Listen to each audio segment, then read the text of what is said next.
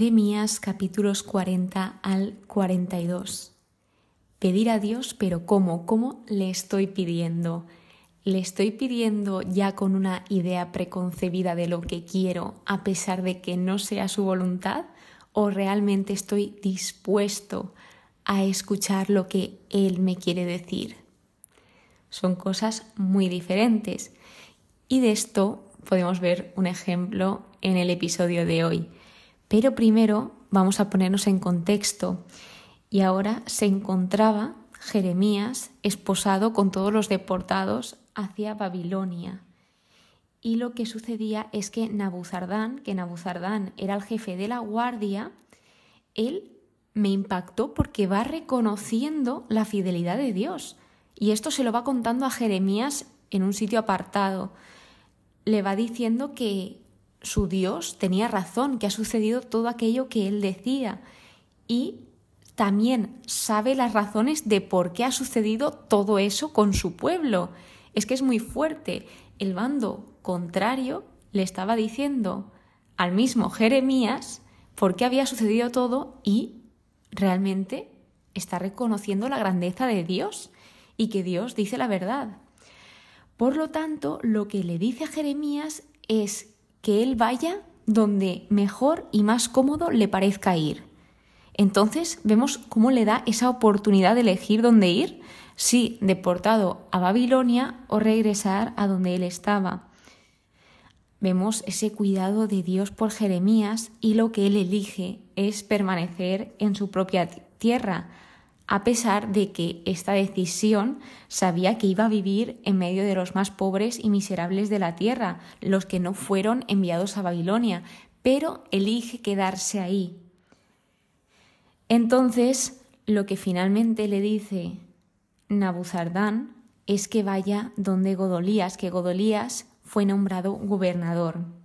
Que de este hablamos ahora, porque llegan una gran cantidad de hombres a Godolías y lo que le dice Godolías es que les jura que no teman, que si se entregan a Babilonia todo va a ir bien, que cosechen, que almacenen, que vivan en ciudades recuperadas. Y él muestra cómo los judaítas en Moab y en Edom regresaron y cosecharon en gran abundancia de lo que éste les dijo.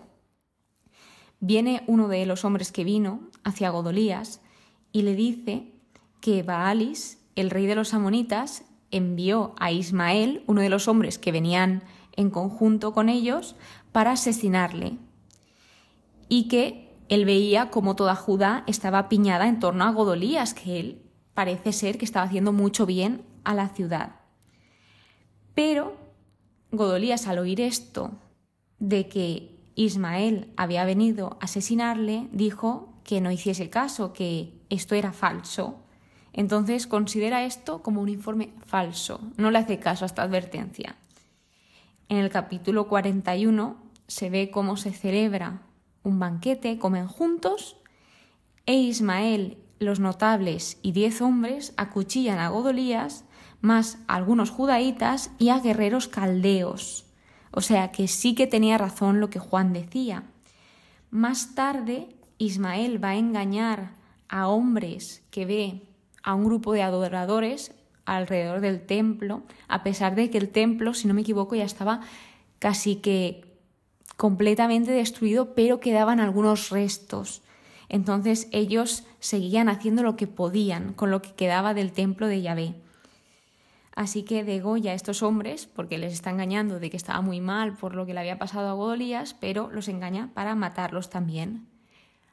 Pero hay diez hombres que consiguen decirle que no le maten porque ellos tenían escondites de trigo, cebada, aceite y miel. No se sabe más de estos hombres. Sí, se sabe que se les perdonó la vida en este momento, pero no se sabe si cuando los llevaron a ver estos escondites acabaron con su vida o los dejaron con vida. Luego se dice que Ismael llenó la cisterna construida por el rey Asa para prevenirse de contra Basá, el rey de Israel, y la llenó de asesinados, además de que también la llenó de prisioneros. Cuando Juan, que Juan es quien había ido a advertir a Godolías de lo que iba a suceder, se entera de todo esto y además sus oficiales también se enteran, fue a luchar contra Ismael. Entonces lo que hicieron fue finalmente, pues consiguieron hacer justicia y cogieron a la gente prisionera y los hizo volver a Gabaón. Por último, en el capítulo 42 se encuentran los oficiales Juan, Azarías, el pueblo se encuentran todos estos pidiéndoles a Jeremías que ruegue por ellos y que les dé guía al Señor en su camino por donde debían ir y lo que tenían que hacer. Entonces Jeremías acepta esta petición que le hace todo este conjunto de gente y se espera hasta que Dios le da esa palabra, que Dios tarda unos 10 días en responder a esa petición. Eso podemos ver en este punto que tenía que llegar en el momento oportuno de Dios, no era cuando ellos quisieran esa respuesta. No sabemos si el tiempo en saber la respuesta se les hizo interminable o no, pero lo que sabemos es que tardó 10 días. Eso sí, hay que decir que antes de que pasasen estos 10 días, lo que dijeron ellos fue que fuese grata o desagradable la noticia, la palabra que Dios les diese, ellos iban a obedecer. Pues reconocen que siempre les iba bien cuando obedecían la voz de Yahvé. Así que cuando Dios responde a esto, les vuelve a repetir que si se quedan, Él les edificará y no los va a destruir, porque a él mismo le pesaba el mal que les había hecho. A pesar de que era juicio, a Dios le dolía, a Dios le dolía ver esa destrucción, ver cómo estaba quedando todo, pero había que hacer esa justicia. Entonces lo que les dice es, no temáis al rey de Babilonia, que tanto os asusta, no temáis nada de él, que con vosotros estoy para salvaros y libraos de su mano. En cambio, si no os quedáis y os vais rumbo a Egipto, lo que sucederá es que iban a morir. Así que el resumen de todo era que no debían ir a Egipto, que debían de quedarse donde estaban en ese momento. Y aquí es donde Jeremías ya conoce lo que iban a hacer todos estos, a pesar de que les había jurado obediencia, que no engañaban a Jeremías, se estaban engañando a ellos mismos. Entonces Jeremías lo que les dice es, pero os engañabais a vosotros mismos cuando me hacíais esta petición, y repite la misma petición que ellos hicieron el que rogase por ellos, esa guía en el camino que querían por parte del Señor, lo que tenían que hacer y que iban a obedecer.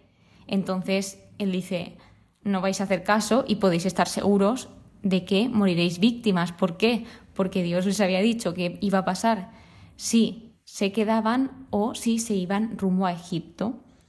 Entonces aquí se ve, en el estudio bíblico indicaba esto, como Muchos todavía buscan a Dios con fingida sinceridad, ya decididos a hacer lo que quieren hacer y solo esperan que Dios los afirme al hacerlo.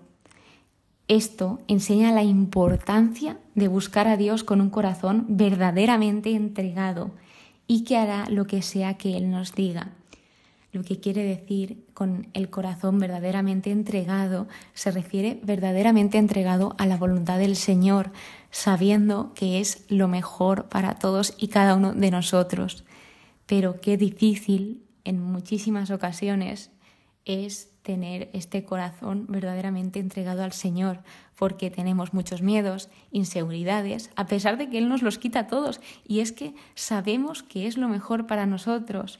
Muchas veces nos cuesta mucho esto y de hecho solemos pedir con esa idea preconcebida que ya queremos que sea, sin escuchar lo que Dios quiere que sea, que es lo que mejor va a ser.